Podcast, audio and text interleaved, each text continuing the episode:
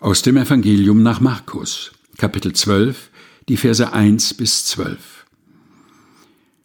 Und er fing an, zu ihnen in Gleichnissen zu reden. Ein Mensch pflanzte einen Weinberg und zog einen Zaun darum und grub eine Kelter und baute einen Turm und verpachtete ihn an Weingärtner und ging außer Landes. Und er sandte, als die Zeit kam, einen Knecht zu den Weingärtnern, damit er von den Weingärtnern seinen Anteil an den Früchten des Weinbergs nähme. Da nahmen sie ihn, schlugen ihn und schickten ihn mit leeren Händen fort. Abermals sandte er zu ihnen einen anderen Knecht, dem schlugen sie auf den Kopf und schmähten ihn. Und er sandte einen andern, den töteten sie, und viele andere, die einen schlugen sie, die anderen töteten sie.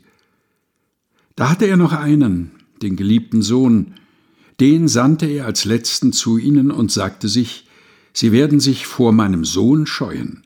Sie aber, die Weingärtner, sprachen untereinander, Dies ist der Erbe. Kommt, lasst uns ihn töten, so wird das Erbe unser sein. Und sie nahmen ihn und töteten ihn und warfen ihn hinaus vor den Weinberg.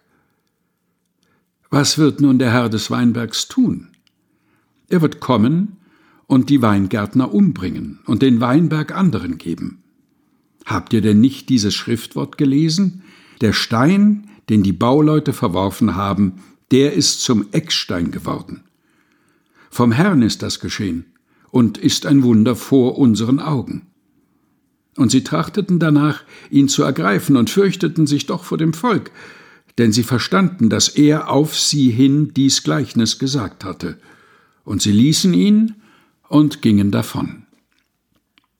Markus Kapitel 12, Vers 1 bis 12 aus der Lutherbibel von 2017 der Deutschen Bibelgesellschaft.